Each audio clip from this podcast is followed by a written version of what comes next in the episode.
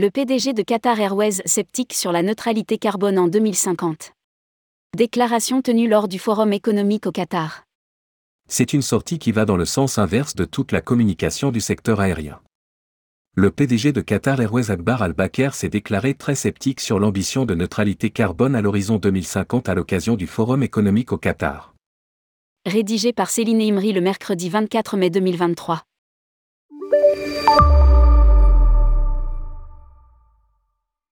Akbar Al-Bakr, PDG de Qatar Airways a mis en doute dans le cadre du forum économique qui se tient au Qatar jusqu'au 25 mai 2023, la capacité de l'industrie aérienne de tenir ses engagements de neutralité carbone d'ici 2050. Je ne pense pas que nous serons en mesure d'atteindre des émissions nettes nulles d'ici 2050. Tout le monde en parle, mais soyons réalistes, il n'y a pas assez de production de carburant d'aviation durable. A déclaré le patron de la compagnie citée par l'Arabian Gulf Business Insight. Lire aussi, Carburant durable, SAF, nous sommes au tout début de l'histoire, il pointe notamment du doigt les carburants durables, SAF, dont le tarif est exorbitant et les volumes faibles parce que le coût du produit est trop élevé. Des initiatives se multiplient sur le carburant durable. En partenariat avec GE Aerospace, Boeing, Honeywell, Nest et Vir, Emirates a effectué en février son premier vol test d'un Boeing 777-300ER, alimenté avec 100% de carburant d'aviation durable, SAF pour Sustainable Aviation Fuel, pour l'un de ses moteurs. Le vol inaugural a décollé de l'aéroport international de Dubaï, DXB, et a survolé pendant plus d'une heure la côte littorale de Dubaï.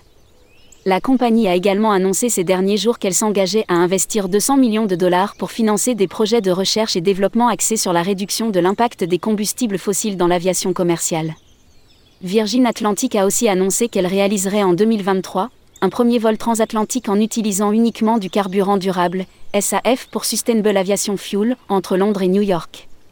En Europe, un accord entre le Parlement européen et le Conseil a été conclu sur la proposition Refuel Aviation qui prévoit notamment que les fournisseurs mélangent des carburants durables d'aviation avec du kérosène en quantité croissante à partir de 2025.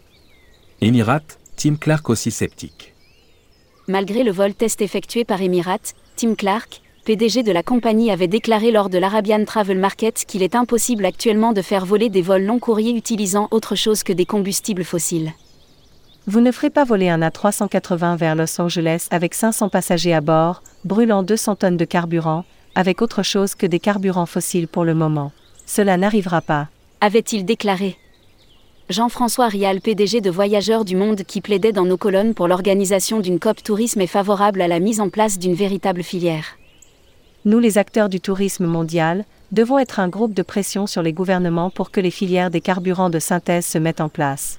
Nous devons faire le changement en fixant des objectifs, les étapes pour y parvenir, puis vérifier qu'ils ont été atteints. Lire aussi, JF Rial, la maison brûle. Mais il est encore possible de limiter la propagation.